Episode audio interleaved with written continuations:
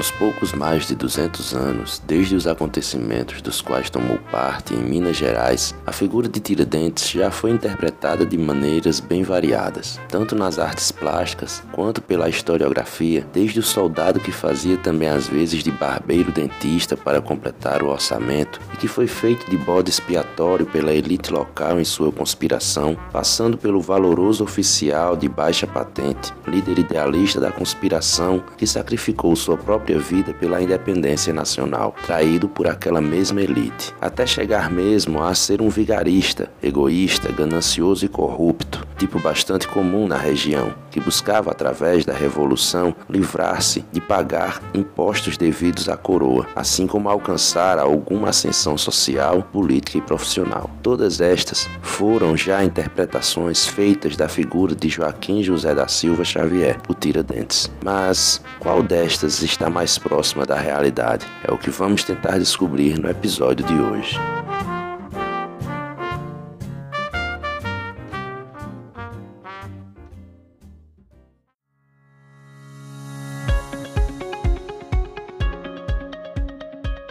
Saudações, habitantes da Podosfera. Eu sou Aranduí Santana e este é o Café Passado, seu podcast quinzenal de história. Sempre lembrando que o Café Passado está disponível no Spotify, no SoundCloud e também no Anchor, bastando buscar por Café Passado, claro. E vamos para o episódio que está muito bom.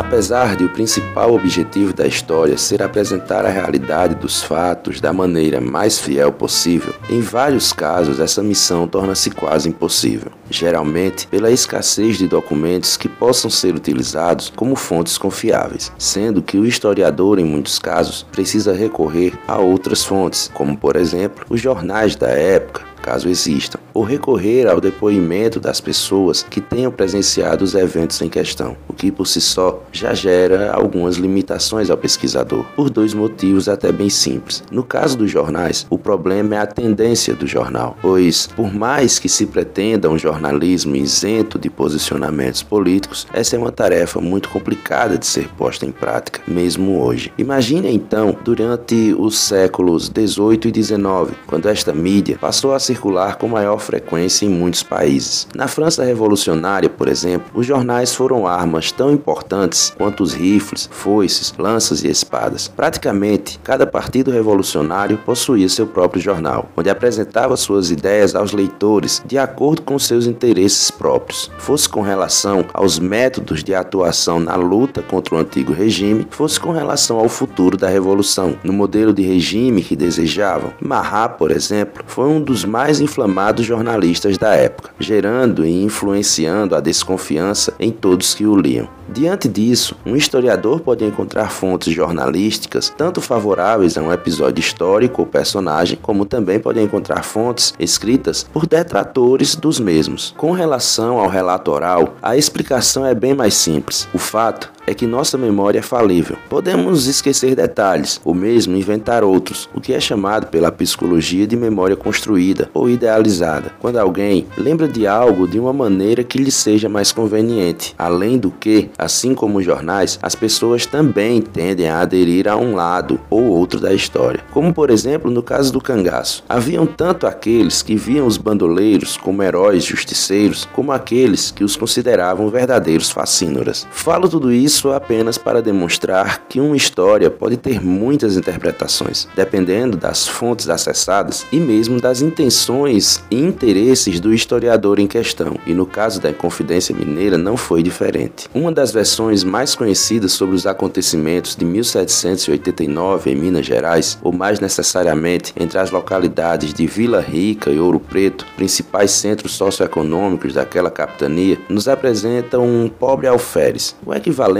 a patente de segundo tenente atualmente. que também desempenhava a função de barbeiro, que à época ia além de cortar cabelos e barbas, mas incluía também extrair e implantar dentes, que eram, na verdade, próteses fabricadas pelo próprio barbeiro dentista. Sonhando com o dia em que o Brasil seria independente da exploração portuguesa, Tiradentes envolveu-se com um grupo de conspiradores sediciosos, composto pela nata da elite econômica de Minas Gerais, sendo delatados pelo covarde Joaquim Silvério dos Reis, o único a ser punido seria Tiradentes, de acordo com esta versão da história, por ser o único pobre entre os rebeldes. Apesar de consistente, a história não condiz com a realidade dos fatos, ao menos não completamente. O que ocorre é que a coisa toda foi bem mais complexa, começando pelo número de pessoas envolvidas, que chegava a 27 apenas nas localidades de Vila Rica e Ouro Preto. Entre esses envolvidos estavam pessoas das mais várias áreas de atuação econômica e política, tais como contratadores, espécies de fiscais coletores, responsáveis por gerenciar a coleta de impostos, que eram as entradas relativa à entrada e saída de mercadorias da capitania, o dízimo, dedicado à manutenção das igrejas, e o quinto, este diretamente relacionado à extração de ouro e de pedras preciosas. Intelectuais, clérigos, proprietários de zonas de mineração e militares, em sua maioria homens de posses. Os motivos para a insurreição, no entanto, não eram tão variados quanto as atividades praticadas pelos insurretos. De modo bem resumido, a questão era dinheiro. Boa parte dos envolvidos tinha em algum grau participação nas principais atividades econômicas da capitania, que, como seu próprio nome sugere, era a mineração. Porém, outros tinham interesses nos cargos públicos, os de maior relevância, claro, que lhes possibilitasse não apenas os melhores salários oficiais, mas também o recebimento das propinas e subornos pagos principalmente pelos mineradores e comerciantes para livrarem-se dos onerosos impostos reais. Essa elite, durante bastante tempo, beneficiou-se do governo de Dom Rodrigo José de Menezes e Castro. Homem culto, apreciador das artes, gostava tanto de oferecer recepções em sua propriedade, quanto de frequentar os serões nas casas dos amigos, onde ocorriam saraus de poesia, jogos de cartas e gamão por horas a fio. Com tal nível de intimidade entre o governador e seus governados, o inevitável ocorreu. O governador passou a fazer vista grossa para as ilicitudes cometidas por seus amigos, que enriqueciam em um ritmo alucinante. De maneira semelhante ao governador,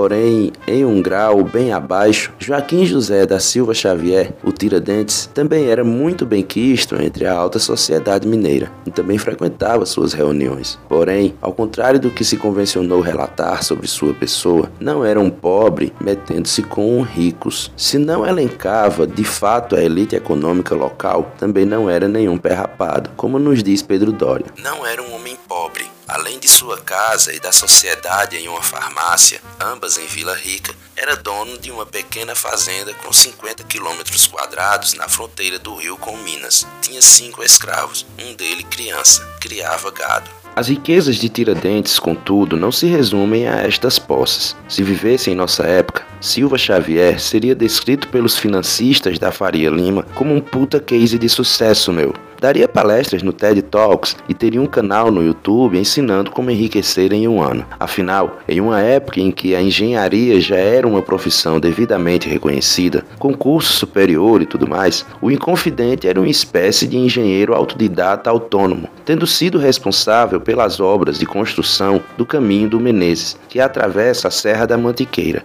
E foi durante esse freela que o alferes descobriu a riqueza da região em minerais. Sem perda de tempo, deu entrada em um requerimento para explorar 80 jazidas. A autorização que recebeu, porém, só o permitia explorar 43. Mas que azar do Joaquim, não é mesmo? Tiradentes permaneceu com a exploração das jazidas até ser preso. Ainda assim, o Liberdade, como também era conhecido em Confidente, não estava satisfeito com sua situação. E pudera, né, gente? Quem nunca se sentiu meio por baixo em algum momento da vida ao ver os amigos exibindo uma roupa, tênis ou qualquer outro tecido da moda daquela marca caríssima, enquanto usava alguma coisa bem mais genérica?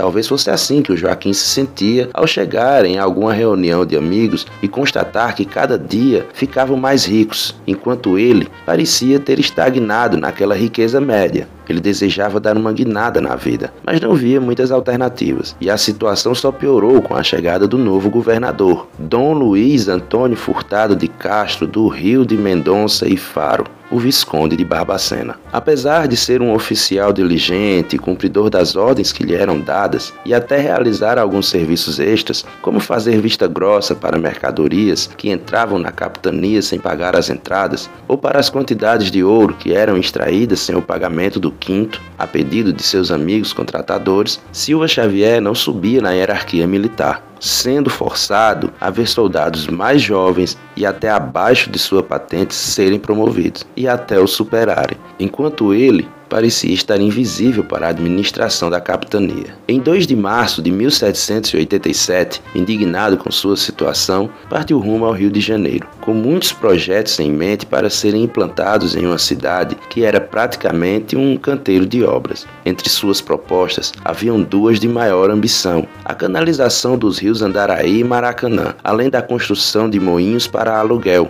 Seus requerimentos foram devidamente encaminhados à sede da coroa, e devidamente rejeitados. Os projetos do alferes eram muito bons e necessários, tanto que ainda antes da independência do país, o príncipe regente Dom João realizaria um deles, a canalização do rio Joana, que desembocava em um chafariz público, tal qual sugeria o alferes e seus projetos. O que pesou contra Tiradentes, na verdade, foi o lobby feito por pessoas que tinham interesses a defender, como por exemplo donos de moinhos e aqueles que lucravam com escravos de ganho que carregavam água. De modo algum, poderiam permitir que aparecesse alguém que lhes tirasse o monopólio. Insatisfeito com o rumo de sua vida e com a aparente invisibilidade que adquirira, o alferes, que já havia algum tempo consumia todo tipo de material relacionado à guerra de independência dos Estados Unidos, assim como as ideias dos pensadores liberais da época,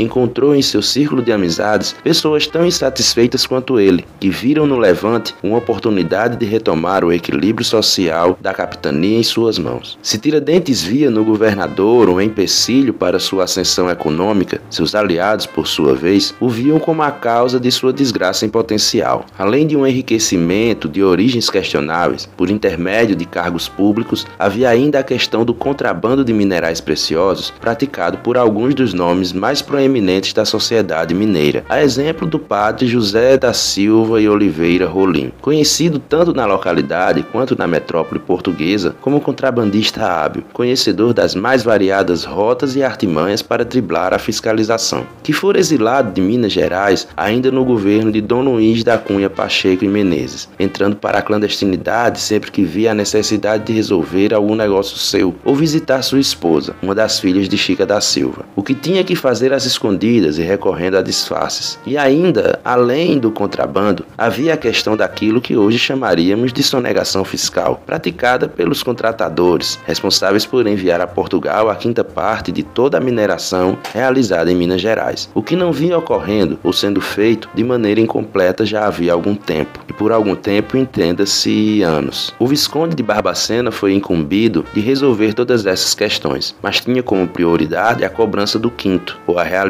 da derrama. Haviam duas possibilidades para os habitantes de Minas Gerais. Ou os contratadores pagavam sua dívida para com a coroa, o que se mostrava quase impraticável diante das fortunas que cada um devia, ou todos os moradores arcavam com a dívida, do mais rico ao mais miserável, mesmo que fosse necessário para tanto lhes tomar seus poucos bens. Era no que consistia a derrama. E para os ricaços de Minas, a segunda opção era a mais favorável. Em primeiro lugar, por diminuir bastante a quantia de que teriam de abrir mão para quitar suas dívidas. E em segundo lugar, pelo fato de que a realização da derrama, muito possivelmente, inflamaria os ânimos do povo, podendo gerar um levante, sendo necessário para isso apenas o incentivo correto. E isso já vinha sendo providenciado. Aqui, a estrada seguida pelos rebeldes se bifurca, pois, se por um lado a já consolidada elite mineira buscava garantir a manutenção de sua riqueza e prestígio, fugindo do pagamento da dívida por meio da revolução, para outra parcela dos inconfidentes, esta representava uma oportunidade de ascensão social. Caso de Tiradentes, por exemplo, que já se imaginava ocupando um cargo de grande importância no novo regime, seja lá de qual modelo fosse esse regime. Provavelmente Atualmente, o que mais causa perplexidade se tratando da Inconfidência Mineira é a pena infligida a Joaquim José da Silva Xavier, o Tiradentes, condenado a morte pela forca,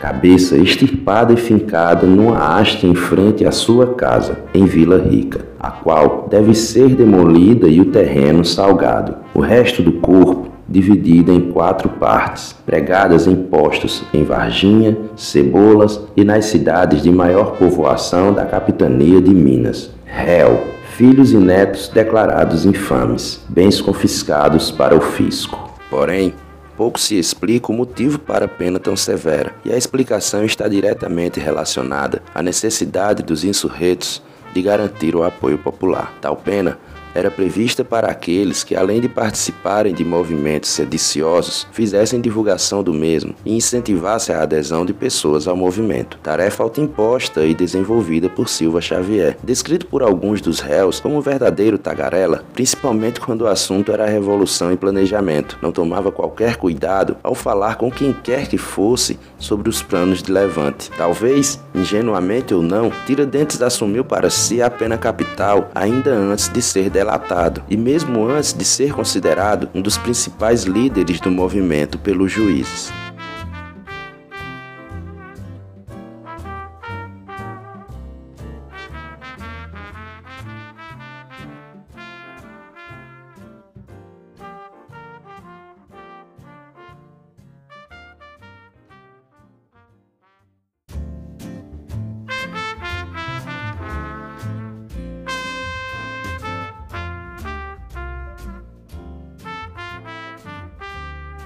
Muito ainda se questiona com relação aos acontecimentos de 1789 em Minas Gerais, como por exemplo da participação da maçonaria no movimento, ou quem realmente foram os líderes, quais os planos dos envolvidos para o país caso conquistassem a independência, e talvez, principalmente, sobre quem era Joaquim José da Silva Xavier, se um oficial de baixa patente, idealista, ou mais um dos gananciosos indivíduos da capitania que visavam seus próprios interesses ao lançarem-se em uma luta de independência. A esta última, atrevo-me responder. O mais provável é que fosse ambos. O heroísmo de uma personagem histórica está muitas vezes nos olhos de quem vê, e em muitos casos, mesmo celebrados heróis ocultam faces que, quando vêm à tona, causam espanto e rejeição. Assim é feita a história. Em todos os momentos históricos do Brasil, ser uma pessoa de muitas posses representou a separação entre ter tudo o que precisava para sobreviver e mais um pouco,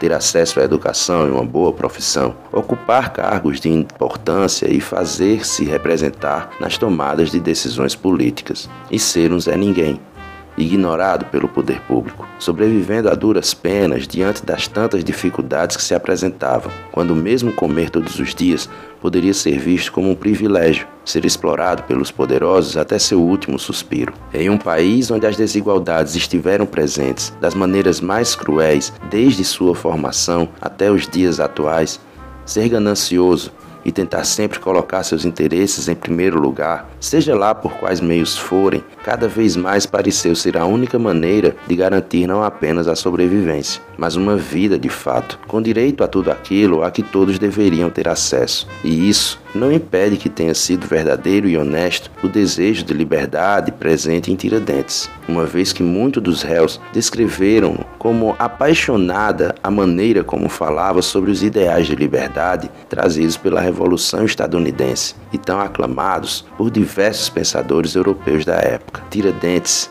seria o retrato do brasileiro médio, este eterno contraste entre vícios e virtudes, entre o sonho de dias melhores e a urgência em garantir seu próprio bem-estar, desta gente que, mesmo em busca de um futuro melhor, não consegue pensar muito a longo prazo, preferindo garantir o agora. Era o fruto dessa permanente contradição chamada Brasil.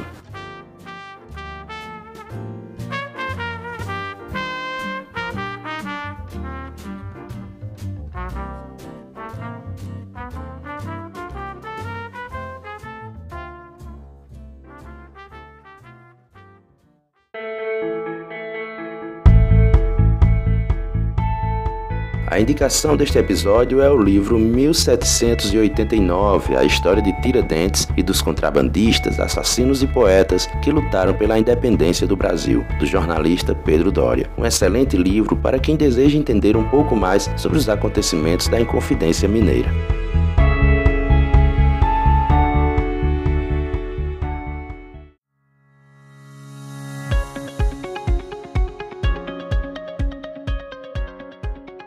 Pessoal, esse foi o episódio de hoje. Espero que tenham gostado tanto quanto gostei de tê-lo produzido. Lembrando que o Café Passado está disponível no Spotify, no SoundCloud e no Anchor, bastando pesquisar por Café Passado, de forma inteiramente gratuita. Você também pode enviar suas dúvidas, sugestões, reclamações e afins para o e-mail cafépassadocast@gmail.com. Pode também me seguir nas redes sociais, no Instagram arroba aranduí Santana e no Twitter, arroba Arandois. Até o próximo episódio e valeu!